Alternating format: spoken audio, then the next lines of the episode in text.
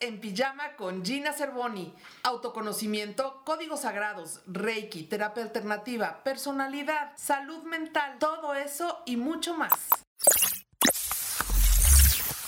Bienvenidos a este podcast En Pijama con Gina Cervoni. Y el día de hoy tenemos un tema por demás interesante ¿Cuántas personas no buscan un cuarzo para traer en la bolsa, un, un cuarcito eh, o una, bueno, yo le digo cuarzo a toda piedra, pero bueno, ya nuestra invitada nos irá hablando de las diferentes piedras, las diferentes gemas y las diferentes eh, eh, expresiones en el esoterismo durante este podcast. Nos va a hablar de cómo lo podemos utilizar, cuándo lo tenemos que limpiar, si es que nos tiene que hablar de eso. Y vamos a darle la bienvenida a Laura del Carmen Acosta Vidales, licenciada en Economía por la Universidad de la Náhuac, maestra en Finanzas, además profesional acreditado en Joyería y Gemología, graduada en el Instituto Gemológico de América, especialista certificado en perlas, conductora del, post, del podcast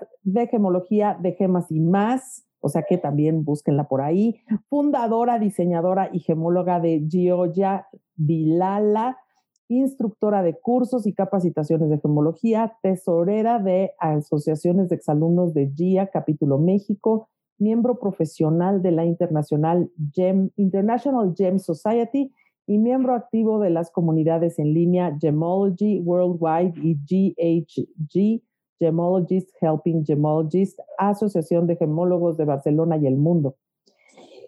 Bueno, bienvenida Milau Acosta, ¿cómo estás? Además de todo eso, faltó poner en este gran semblanza, que es una gran amiga mía. Gracias, gracias, gracias Lau por estar con nosotros. ¿Cómo estás? Muy bien, Gina, muchas gracias. La verdad es que ahora sí hasta me sentí chiveada de todo lo que todo, el, currículum que te aventaste, caray. Oye, hermosísimo, hermosísimo currículum. Y yo tengo una pregunta, porque aquí mucha gente que me sigue y mucha gente que nos escucha es, es que ¿cómo puedo cambiar mi vida a la mitad de mi vida? Ya decidí, estudié esto y a la mera hora no me encantó. De economía, maestra en finanzas y especialidad en fusiones de adquisiciones, de repente gemóloga. En donde se fusiona una cosa con la otra, los números y las gemas. ¿Cómo es que das este gran salto a la gemología? Pues mira, creo que si te soy muy sincera, la interrupción en mi vida no es la gemología, es la economía y las finanzas. la verdad es que las gemas han sido la pasión de mi vida desde que tengo memoria, desde que era yo una pequeñela de cinco o seis años que iba por la vida preguntándole a todos los joyeros, ¿qué es esta piedra? ¿Y qué es esta piedra? ¿Y por qué este es azul? ¿Y por qué este? esa soy yo desde toda la vida, recogiendo piedras en, en la playa, cuando voy caminando. Es la pasión de mi vida. Y toda la vida dije que yo quería ser gemóloga y cortadora de diamantes. Y mis papás me dijeron, maravilloso, te vas a morir de hambre en México. ¿Y tú no decías por? Ah, sí decía, pero también, también lo, lo entendía un poco. Eh, de hecho, a la fecha, cuando yo digo soy gemóloga, la gente me dice así como de, ¿y eso con qué se come? Eh, entonces, mis papás me pusieron el, estudia primero una carrera seria y ya después estudias eh, gemología. Estaba yo a la mitad de mi carrera de economía y dije, ¿qué creen? estoy ya a la mitad de una carrera seria, pero ya les probé que estoy haciendo algo serio, también voy a empezar a estudiar gemología y empecé a estudiar gemología al parejo. Entonces empecé gemología a la mitad de la carrera de, economía y terminé al mismo tiempo la maestría y eh, mis, mis, estudios de gemología. Ok, y entonces el gran atorón o el gran saltito o el gran capítulo que interrumpió la gemología fue la las finanzas la economía. Ah, pero cómo ayudó, ¿eh? Ah, definitivamente, porque ahora tú, tú eres este, una emprendedora más eh, en diseño de joyería, ya nos platicarás un poquito de tu emprendimiento y ya le dedicaremos todo un podcast a, a todo lo que estás haciendo con, con ciertas ideas buenísimas que me encantan. Pero esta vez me encantaría platicar contigo acerca de todo lo que tiene que ver con las piedras, las gemas y el uso esotérico. Para empezar, para mí un cuarzo y una gema es lo mismo. ¿Es lo mismo? Eh, no. Digamos que los cuarzos, todos los cuarzos pueden ser gemas. Bueno, ni siquiera todos los cuarzos pueden ser gemas. Hay cuarzos que son gemas y hay gemas que son cuarzos, pero son como dos universos diferentes. En gemología definimos una gema como un material eh, que generalmente no requiere más trabajo que un poco detallado, un poco de pulido y que es suficientemente hermoso para utilizarse como adorno personal u ornamental y que además tiene tres características. Es bello, es raro y es durable.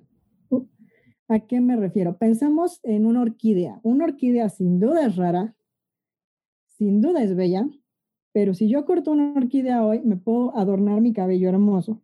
Pero esa orquídea no va, a llegar a mis nietos. Claro. Exactamente. Y una gema sí tiene esta característica que va a durar y va a perdurar a través de, de los años y los siglos. De hecho, hay algunas que han durado milenios. Wow. ¿Como una, algún ejemplo de alguna? Em, sí, por ejemplo, tenemos perlas que se han encontrado en, el Golfo Árabe, que tienen más de 7000 años, que se han trazado por carbono 14. Tenemos el registro más antiguo de joyería en el ser humano. ¿Cuántos años le echas? No sé, ¿10 mil? Diez veces eso, 100 mil años. Tenemos eh, registros arqueológicos de usos de collares de conchitas que tienen más de 100.000 años. ¡Wow! Entonces, la relación del ser humano y las gemas precede a la creación de la sociedad. Usamos gemas desde que éramos nómadas. Todavía no teníamos agricultura, todavía no teníamos escritura, todavía no éramos sociedades formalmente hablando. Éramos y ya éramos vanidosos y ya nos poníamos cosas, nos colgábamos cosas. Exacto. ¿Por qué? Porque las gemas responden a una necesidad instintiva del ser humano, que es la de tomar la belleza que encontramos y usarla para incrementar nuestra belleza personal. Ok. Y esto tiene un significado muy profundo, porque no solo es eh, por, por sentirnos bonitos, sino es que por un lado es para volvernos más atractivos, ¿no? Es una cosa distinta y preservación de la especie quiero preservar mis genes, tengo que traer la atención a mí. Claro. Y además es un tema de poder porque me gusta y tú lo tienes, zúmbala, te lo quito, así súper salvaje. Entonces el que lo mantiene es el más deseable en todos los sentidos. El deseo de adornarnos con gemas es nuestro mismo deseo, deseo de preservación de especie. Está muy cañón eso. Ok. Wow, pues entonces las gemas no nada más están unidas a mi belleza, las gemas están unidas a todo lo que significo muchas veces o les damos demasiado poder a lo que está significando en nuestra vida una gema. Y entonces vivimos en la frustración o vivimos en el, si me pongo un brillante o por ejemplo, si me pongo una esmeralda, va a estar mejor porque yo nací en un mes que la esmeralda es el mes de mi nacimiento. Entonces es más fuerte en mí una esmeralda que lo que es en, en ti, que no es tu piedra. Pues mira, este es un tema muy complejo y aquí te voy a contestar desde dos perspectivas. Uno va a ser la perspectiva del aula gemóloga, que es todo el estudio eh, científico y serio de las gemas, por decirlo de una manera. Y otro es que a través de mi pasión de las gemas, que te digo que me persigue desde que tengo memoria, he leído muchísimo al respecto, tanto en la literatura formal científica como en la literatura que trata sobre temas esotéricos, sobre temas sociales, eh, historia del arte, todo este estudio como complementado. Y de ahí yo ya tengo mi, teoría personal, que es a donde quiero llegar con esta plática. Pero a ver, hablando desde la gemología y el estudio científico, no podemos encontrar registros como tales de atribuir un poder a una gema en particular. Sin embargo, lo que podemos estar seguros es que las piedras han tenido atribuciones em, por así decirlo, em, metafísicas en todas las culturas en las que han estado presentes desde el inicio de las sociedades y las protosociedades. Entonces, em, por un lado podemos sí estudiar su, belleza y cuáles son las que más utilizamos, por ejemplo, las que vamos a ver normalmente como piedras del mes y así, son gemas que tienen un, un muy buen nivel o una muy buena categoría en el tema de durabilidad, ¿no? Porque hay gemas que son muy hermosas, pero que literalmente tocamos y se desintegran. Como por ah, ejemplo, ¿cuál? Una que me encanta, se llama Rosa del Desierto es muy, muy conocida en el norte de México, los desiertos mexicanos, y es una, son unos minerales que tienen una formación que literalmente parecen rosas, como pétalos se forman. Y son muy bonitas. El problema es que son frágiles. ¿Por qué? Porque son cristales muy delgaditos. Entonces, si tú los tratas rudo, se van a desarmar. Entonces pueden tener un uso ornamental, pero ya no para el adorno personal. Entonces, tener como gema del mes una rosa del desierto, pues estaría un poco complicado, ¿no? Claro, claro. Entonces, lo que vamos a ver es que eh, las atribuciones de gemas van a variar un poquito dependiendo de la cultura.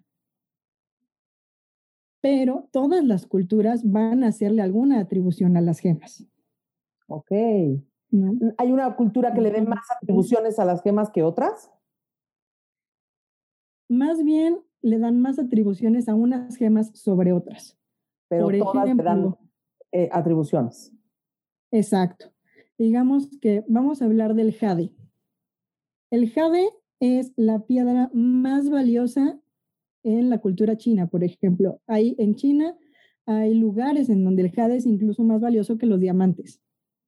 Más valioso que las perlas, cualquier otra gema que se te ocurra, el jade está hasta arriba. Wow. Pues con razón. En las antiguas. Me encanta el jade.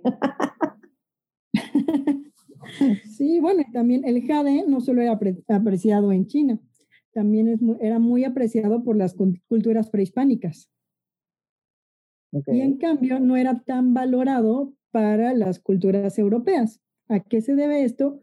A la presencia del jade en yacimientos minerales. En China tienen muchos yacimientos muy grandes de un tipo de jade que se llama nefrita.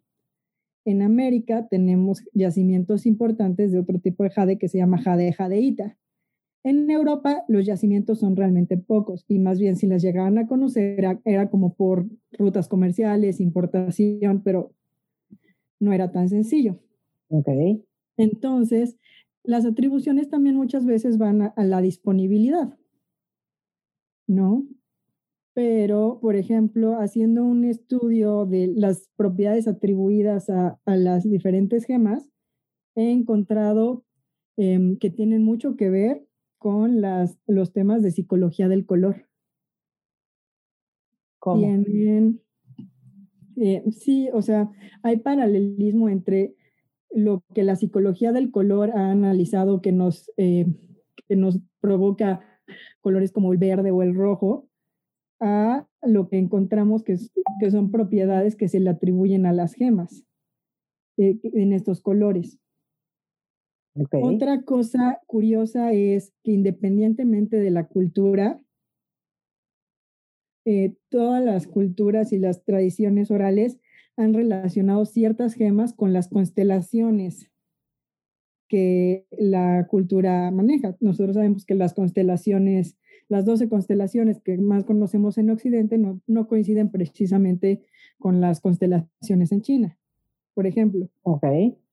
Pero en ambas culturas hay una atribución de algunas gemas a las constelaciones natales.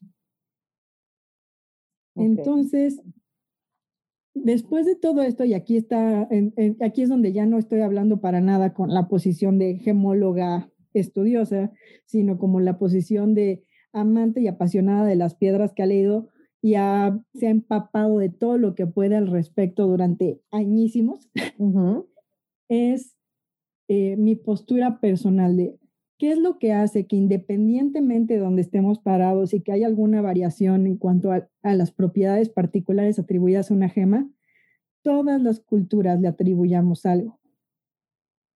Y aquí es a donde llego una conclusión que en esoterismo eh, yo manejaría como las piedras no son amuletos, son talismanes.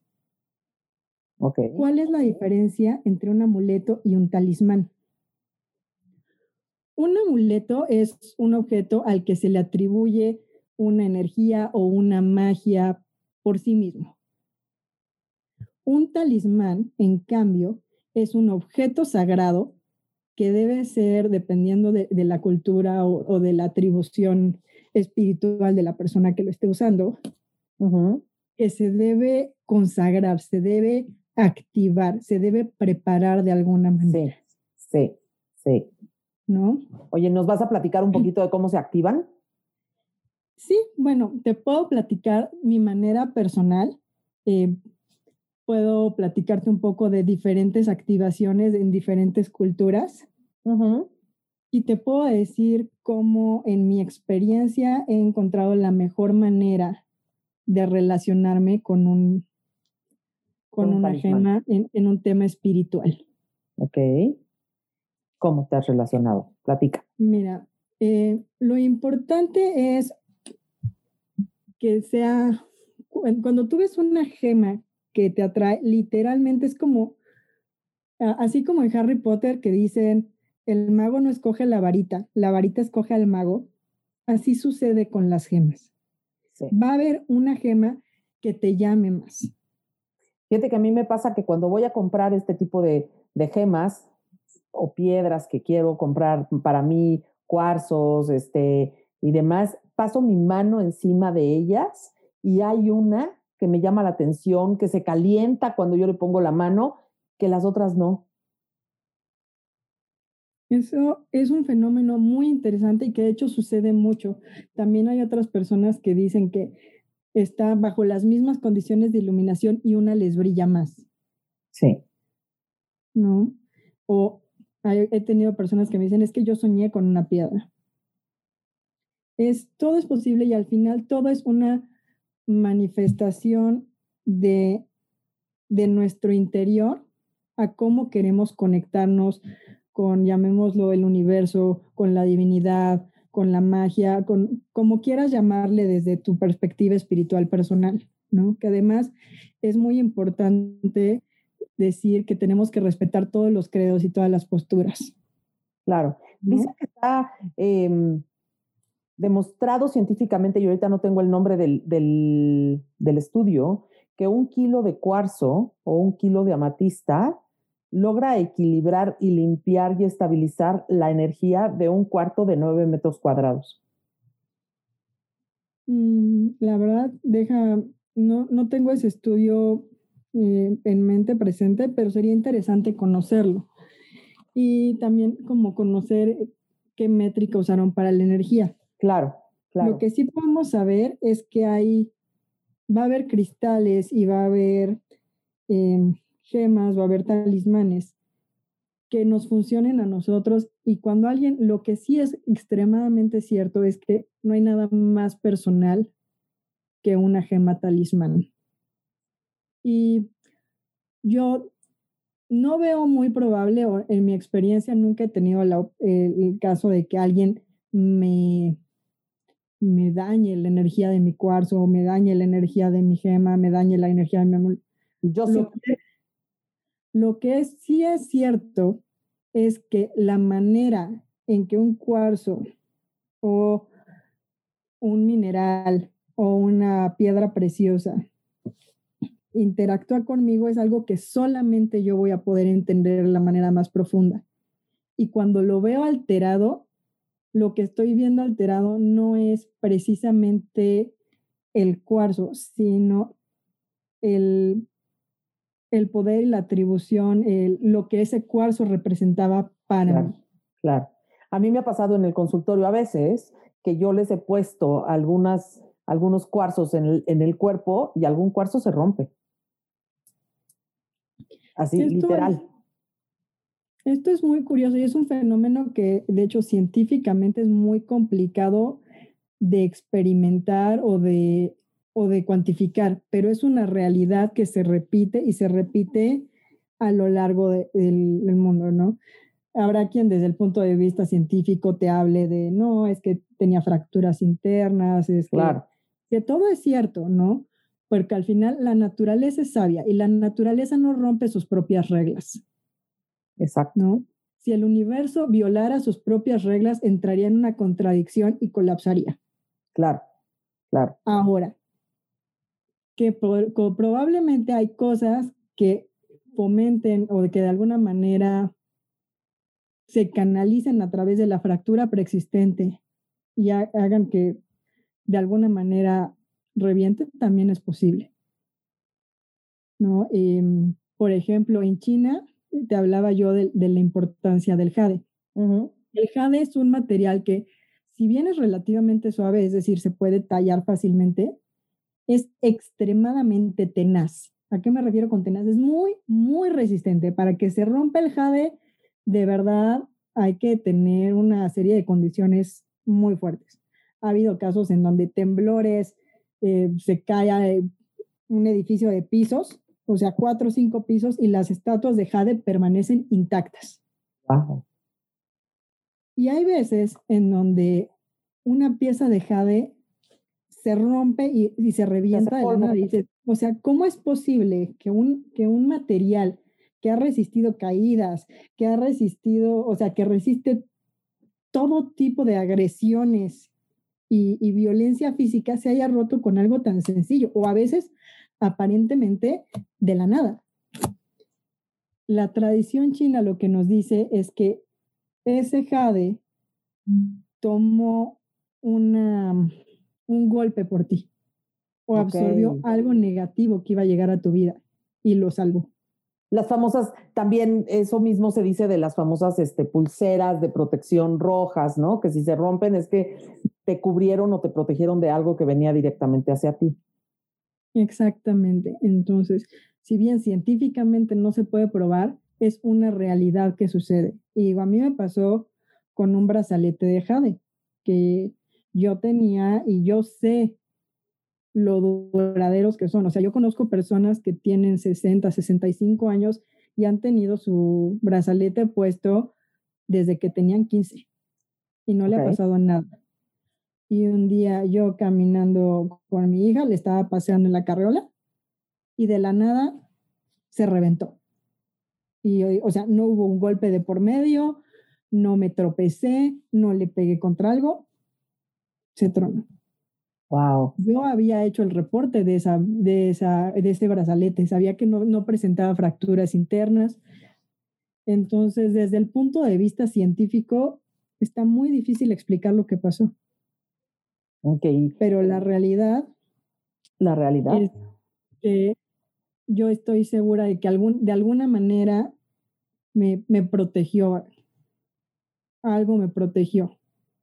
Ahí es en donde empezamos a platicar de la parte esotérica, que mm, el hecho de que no lo podamos cuantificar con ciertos estudios no quiere decir que no exista. Exactamente, o como a mí me gusta verlo, el hecho de que la ciencia actual no lo comprenda todavía no niega su existencia. ¿no? Si nosotros le hubiéramos hablado de electricidad a personas hace mil años, hubieran dicho brujería. Si nosotros hace 100 años a nuestros abuelitos les hubiéramos hablado de la posibilidad de estar hablando desde ciudades diferentes Exacto, y estarnos viendo en tiempo real, hubieran creído que estábamos locos. Sí. Entonces, la realidad es que tenemos que ser humildes y entender que desde la ciencia hay cosas que todavía no podemos comprender, pero para allá vamos. Estamos en el camino. Oye, y, hoy en día con la ciencia y con todos los avances y con todo lo que hacemos los seres humanos y que nos encanta imitar, ¿cómo y qué hay de las gemas sintéticas y de las gemas artificiales?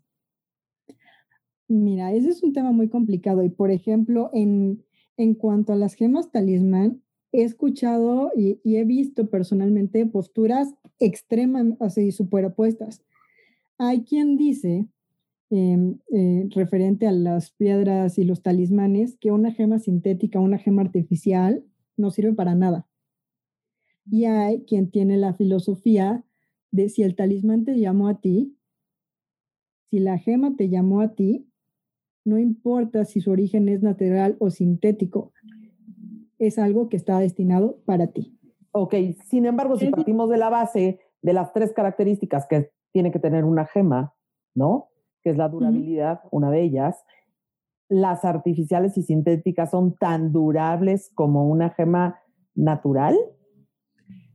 Ahí te voy a decir, depende, porque en naturales, en artificiales y sintéticos estamos hablando de dos categorías diferentes. Las gemas artificiales son em, gemas que no tienen una contraparte natural. Es decir, por ejemplo, hablamos de la circonia cúbica.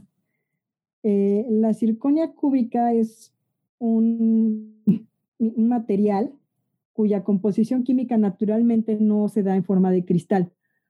O si se llega a dar en forma de cristal, son nanocristales que no, alcanzarían a verse nunca en joyería. Entonces, para tener eh, cristalización, se da en un proceso de laboratorio. Entonces, las circonias cúbicas que existen, todas son creadas en laboratorio. Ok. Pero son un cristal. Ahora tenemos, por ejemplo, algunos vidrios. Vidrios tenemos vidrios naturales como la obsidiana y vidrios artificiales, que son los vidrios que se crean, vaya, como para, hasta para hacer nuestras ventanas. Ajá. Em, tenemos incluso, por ejemplo, los plásticos, en donde vamos a tener plásticos con mayor o menor duración. Entonces, eh, también, por ejemplo, eh, hoy en día está muy de moda trabajar con resinas y, de hecho las resinas se utilizan para muchos temas, incluyendo algunos que yo manejo en, en, en, mi marca de Yoya de Lala, por ejemplo, y que realmente tenemos muy poca experiencia en su manejo porque pues, son materiales que se crearon hace menos de 100 años. Entonces tampoco hemos tenido el tiempo okay. para trabajarlos tenemos materiales y tenemos algunos eh, proyectos que manejan resinas. ¿Cuánto, qué tan duraderos son en comparación a una gema natural? Hoy en día no, no tenemos una respuesta porque son, eh, son creaciones relativamente jóvenes, ¿no? Tenemos, por un lado, los diamantes que tienen tanta antigüedad como el planeta Tierra. Los diamantes más antiguos tienen 4 billones de años. La Tierra tiene 4.5 billones. Entonces, un material que fue recientemente descubierto no ha tenido la oportunidad de probarse. Ok. Pero en cuanto a su duración, también muchas, su durabilidad va a depender del cuidado que le demos. ¿no? una resina, un plástico va a ser inherentemente más suave, entonces hay que tener un cuidado diferente. Pero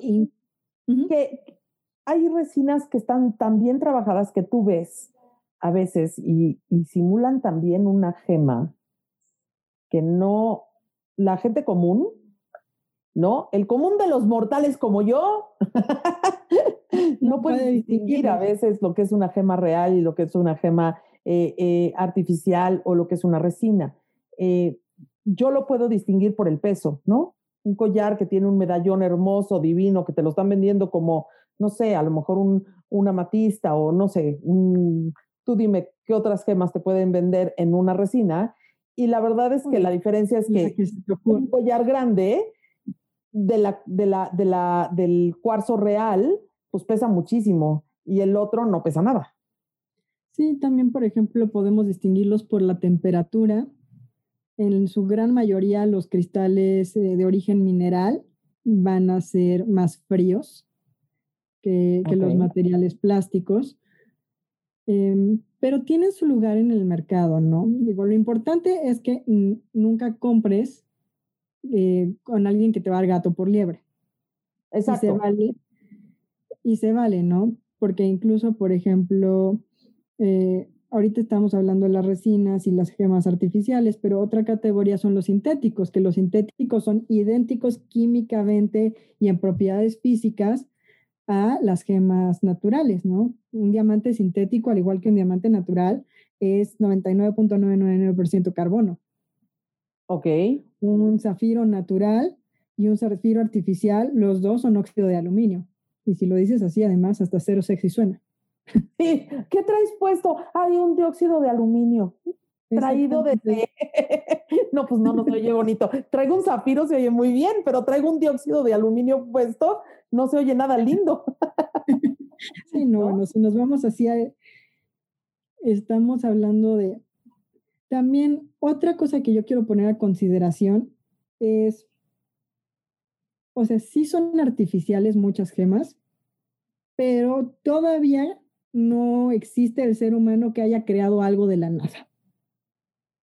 El ser humano sigue transformando lo que le da la naturaleza para, para crear cosas. Entonces, las gemas artificiales, ya sean sintéticos, que está el ser humano siguiendo la receta que le dio la naturaleza, o sea una gema artificial hecha de resina, hecha de cerámica.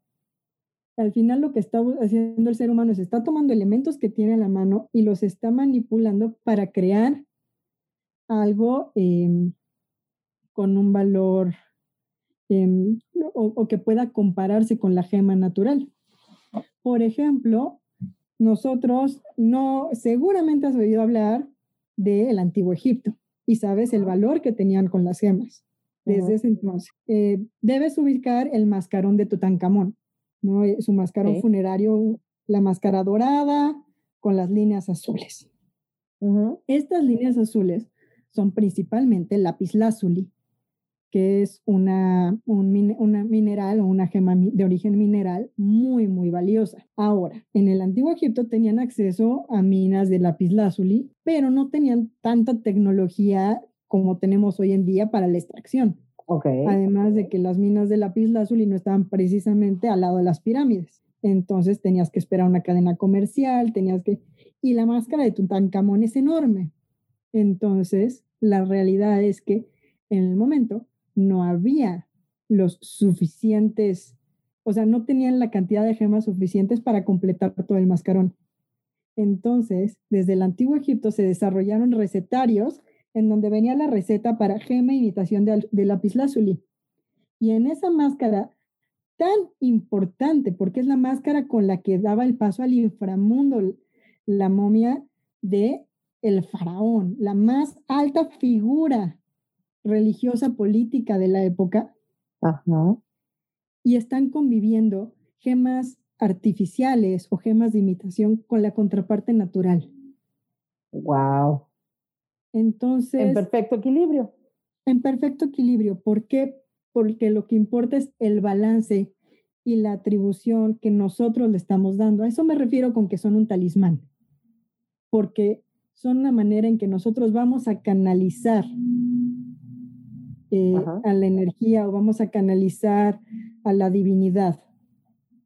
Y están relacionadas, las gemas están relacionadas con divinidades y seres de luz, como los arcángeles, por ejemplo, o los chakras, dependiendo de la cultura. Exacto, dependiendo de la cultura. Gemas se van a, los chakras o se van a la cierta divinidad, etcétera, ¿no? O se van a cierto signo zodiacal. Entonces, o por ejemplo, puede ser que tú no tengas ninguna de esas atribuciones y tengas aún así una relación personal con la gema. Entonces, no hay una manera válida y una manera errónea de trabajar los cristales para tu espiritualidad.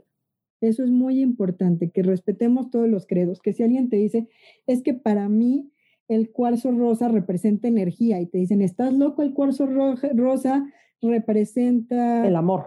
El, amor o representa la maternidad o representa, no lo sabemos. Ok, hay que respetar. Porque la realidad es que es lo que conecta contigo, ¿no? Si eres una persona que está muy involucrada con el desarrollo de mm, tu espiritualidad en el estilo em, oriental de los chakras, es muy válido que tomes como guía eh, las atribuciones gemológicas que se le dan a, las diferentes piedras, ¿no? Claro, claro. Sí, hay un arcángel, por ejemplo, el, el, arcángel Rafael, que está directamente relacionado a gemas como eh, verdes, ¿no? Como el jade o como la esmeralda, porque son, entonces, si yo creo en los arcángeles y la gema es esmeralda, yo la voy a ver como sanadora, porque el arcángel Rafael es el sanador. No necesariamente porque la gema sane, sino porque es mi creencia o porque desde ahí porque es la manera en que tú estás canalizando, ¿no? El poder de la gema está en que nosotros lo canalicemos. Ciertamente hay mil creencias, entonces si tú hablas con 10 personas que trabajan con cristales, vas a obtener 10 respuestas diferentes. Claro, claro. Pero mi postura es una postura en que tratemos de tener una apertura universal, porque al final las gemas son una representación más de la naturaleza. Claro. En Reiki decimos que si cargamos nosotros nuestras manos con energía, tomamos el cuarzo o la gema entre las manos y le pasamos la intención con la energía a esa gema, esa gema está activada precisamente con la intención que tú le estás pasando. Y pueden ser varias intenciones las que tú estés manejando. Y hay, antes de pasarle la intención, hay que limpiar ese cuarzo a través de agua con sal durante 24 horas y luego ya lo limpias y luego lo cargas con la intención a través de tus manos. Ese es a través del, de, de una cultura o de una creencia que es el Reiki. Pero debe de haber muchos, inclusive muchos este, rituales para cargar la intención de las gemas. ¿Tienes algún otro? tenemos, em, por ejemplo, hay rituales prehispánicos en donde se cargan en baños de temazcal. Hay rituales en, por ejemplo, en las en islas polinesias en donde se cargan eh, en el mar. ¿no? Eh, muy similar de cierta manera a cargarlas en agua con sal. En agua con sal, claro. Hay em, eh, ciertas culturas Wicca en donde las cargan a la luz de la luna en el bosque. Sí, de hecho, el ritual completo dicen, hay que lavarlo, hay que dejarlo 24 horas en agua cubierto con sal de mar. Después lo, lo limpias, lo dejas 24 horas y lo, que sea luna llena para que se cargue con la luz de la luna y luego ya lo intencionas con tus manos a través de la energía de tus manos. Obviamente sabiendo canalizar esa energía, ¿no? Exactamente. Y la constante que vamos a ver, eso sí, en todas las culturas, es el, el utilizar las gemas dentro de un ritual. ¿No? Entonces, si yo simple y sencillamente eh, no creo en nada, pero quiero pasar un examen y me compro una gema nada más porque me dijeron, pero realmente no creo en ello, sino lo estoy haciendo superficialmente, no me va a servir de nada. Claro, sí, en todo esotérico te dicen hay que tener fe, conciencia y buena voluntad, ¿no? Exacto, digo, pensemos, por ejemplo, tú manejas códigos sagrados. Exacto. Si yo repito un número 45 veces, nomás porque sí, pero no tengo la intención, ni sé cómo activarlo, ni sé hacerlo, no me va a servir de nada. O sea, voy a estar repitiendo números como merolico, voy a estar recogiendo piedras, voy a estar... El punto es entenderlo, que, que el poder que nosotros le damos a la espiritualidad, se lo damos nosotros y lo estamos utilizando como un medio, un medio para, para la, la complementación de nuestro ritual. Exacto. Entonces, em, sí, porque si no, si hubiera una sola manera válida, estaríamos invalidando tantas culturas y nos estaríamos cerrando las puertas a tantas cosas. Claro, claro, que fue durante mucho tiempo lo que se hizo en la historia, ¿no? Invalidar otras culturas, pisarlas, inclusive enterrarlas, ¿no? Llegaron a, decir, aquí no existe nada de esto y imponemos, y cómo, cómo fueron pues haciéndose también una, una, mezcla de culturas de alguna manera y ahora tenemos, encontramos cierto símbolo, cierta simbología o cierta presencia, por ejemplo, en el del Reiki, que es occidental, pues lo encontramos en una religión católica, ¿no?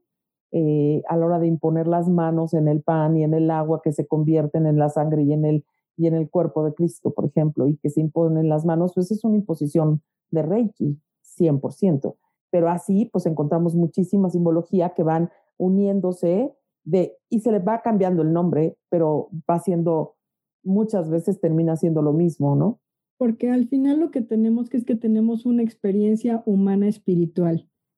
Y no importa el color de nuestra piel ni la cultura, o sea, vamos a, a terminar em, llegando al, mismo, em, a, experiencias similares para traer la espiritualidad a, nuestro, a nuestra realidad física. Claro, porque el ser humano necesita creer en algo más allá de su, su existencia, ¿no? Exactamente, incluso la persona más atea y la persona más agnóstica van a creer de alguna manera en la ciencia, van a creer en el poder de la demostración, van a creer, pero tu creencia es entonces que el ser humano puede hacer eso.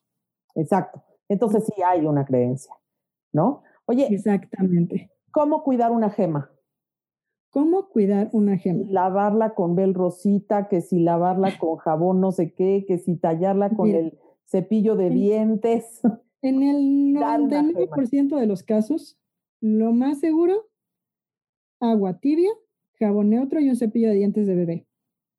Perfecto. Y ya con eso tenemos una gema brillante, hermosa y bien lavadita. Exactamente. Y por ejemplo, también es importante que cuando estemos em, incorporándonos en el mundo del, del, uso de minerales y del uso de gemas eh, para espiritualidad, em, que hagamos una buena investigación, que no nos limitemos a lo que leímos en un blog que alguien dijo, sino que hagamos un estudio consciente, porque he visto cosas en donde pasamos un poco de la espiritualidad a algo peligroso ¿Por qué? Porque hay una realidad también muy fea y es que hay muchas personas que con tal de ganar dinero no tienen mucha conciencia en lo que le puedan hacer a los demás. Exacto. Y he visto, por ejemplo, que se promueven, eh, por ejemplo, termos que tengan gemas adentro y para que les pongas agua y te la bebas.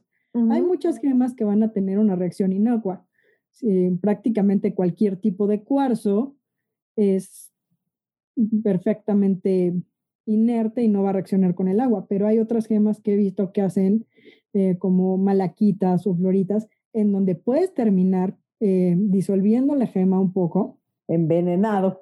Exactamente, son muy tóxicas. Wow. He visto que promueven el uso de gemas que estrictamente hablando son radioactivas. Y nosotros tomándolas en el agua por la moda, porque además es por Exactamente, entonces eh, mi invitación es que si quieres trabajar con los cristales de manera esotérica y con los cristales de manera energética, con todo gusto, trabaja con ellos, hazlo, incorpóralos en tu vida, porque es una manera de manifestar tu espiritualidad. Pero también ten cuidado, porque muchas veces hay quien se aprovecha de esta necesidad espiritual para hacer negocio y no le importa si se lleva tu salud en, el proceso. Entonces, investiga, estudia, métete de lleno a lo que tú realmente quieres estudiar para que lo tengas. Oye, Lau, eh, me encanta platicar contigo y me apasiona esto de las gemas. Yo soy amante de los diamantes. Por ahí atentos todos, a Gina Cervoni le gustan los diamantes. de, chica yo le decía a mi papá, pero ¿por qué no le regalas diamantes a mi mamá y le regalas una esmeralda? Claro, o sea, mi papá decía, niña, pero es que la esmeralda es muy linda. No, los diamantes son una joya, los esmeraldas no. Yo no entendía cómo podía haber cosas de colores. A mí, los brillantes. Entonces, estás desarrollando unas gemas hermosas llamadas perlas y tienen hasta personalidad. Cuéntame un ah, poquito de tus perlas y dónde podemos encontrarte. Mira, bueno, ahorita que hablaste de mis perlas, eh, sí, una de mis primeras colecciones, y de hecho ha sido la más exitosa, con esa empecé y con esa sigo. No he hecho mil cosas, pero es una colección que se llama la colección Hip Pearl. Em, es la colección principal de mi marca que se llama Gioia di Lala. Es, Gioia es una palabra en italiano eh, que es un juego de palabras porque al mismo tiempo quiere decir joya y quiere decir alegría. ¡Wow! Ok. Entonces es la Gioia di Lala. Y eh, nosotros desarrollamos la colección Hip Pearl porque las perlas es una de las eh, gemas más clásicas que podemos ubicar, para muchos incluso una de las más aburridas, como que son piezas de abuelita. Ajá, pero ay, las tuyas están hermosas y de, abuelita no tienen nada. sí, porque con esa tradicionalidad, ¿no? Sí, fue tomar una cosa muy discreta que además es algo que puedes usar en cualquier evento sin verte extra. O sea, puedes llevarla a trabajar, puedes verte súper elegante en una cena con un collar con una perla muy delicadita que cuando ves de cerca tiene una personalidad. Puede que tengamos a Mancha, que es una de las mascotas de la familia, que es un perrito. Yo ya tengo mi perla. Y es lluvia. Exacto, hay una perla que se llama lluvia y es una, una perla con una personalidad, amante de la naturaleza, amante de la espiritualidad, muy alegre, em, que busca el balance en todos los aspectos de su vida. Esa es, es lluvia.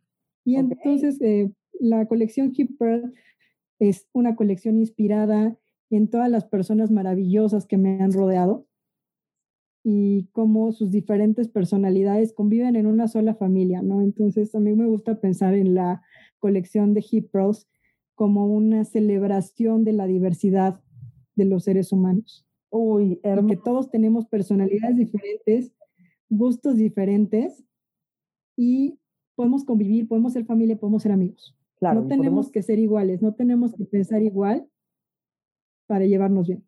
Y eso es lo que tenemos que aprender el esoterismo, claro.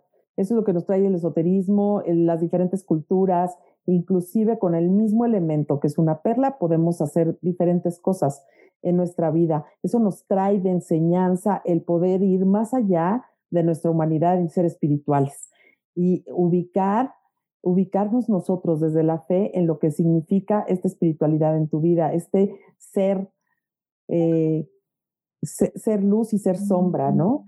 Eh, y que aprendamos en la aceptación de toda la diversidad que hay en nuestro mundo, a cohabitar, a convivir y a ser felices. Lau, ¿dónde te pueden encontrar? ¿Cómo te pueden encontrar? ¿Y cómo pueden encontrar esta colección maravillosa de perlas? Pues mira, a mí me pueden encontrar si quieren, si quieren escucharme hablar y hablar y hablar sobre gemas, pueden buscar mi podcast que se llama De Gemas y más.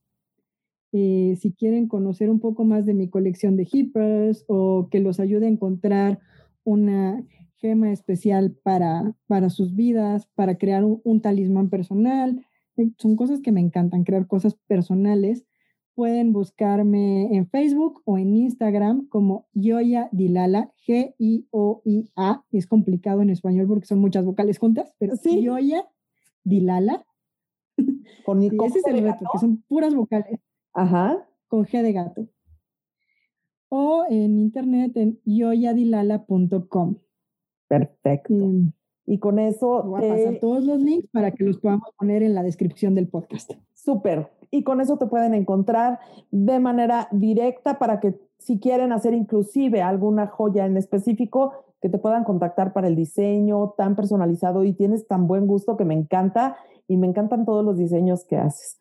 Por lo pronto, la perla lluvia, que, que es mi perla y está realmente dicho por la, Laura, este, inspirado en mi personalidad, eh, me encanta. Es una perla que, bueno, gozo y, y de verdad me encanta se puede volver mi talismán en una de esas. pues Lau, muchísimas gracias por este, por este tiempo, por este momento. Gracias por estar en pijama con Gina Cervoni.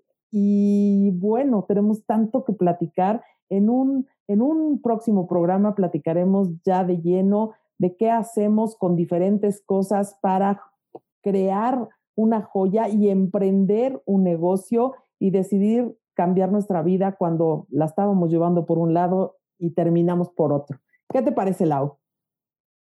Me parece maravilloso. Es así. También muchas veces eh, platicar del miedo, ¿no? Que representa emprender, cambiar la seguridad, eh, la estabilidad laboral por seguir tu pasión y, y que hemos aprendido en el proceso, porque no es, no es algo sencillo.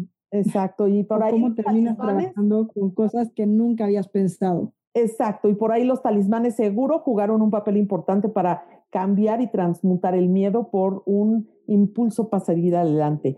Esto tiene que terminar, pero nada más termina por este podcast. Seguramente te vamos a tener aquí de vuelta, Milau. Gracias, gracias, gracias por aceptar la invitación y gracias por estar en pijama con Gina Cervoni. Esto es en Pijama con Gina Cervoni. Autoconocimiento, códigos sagrados, reiki, terapia alternativa, personalidad, salud mental, todo eso y mucho más.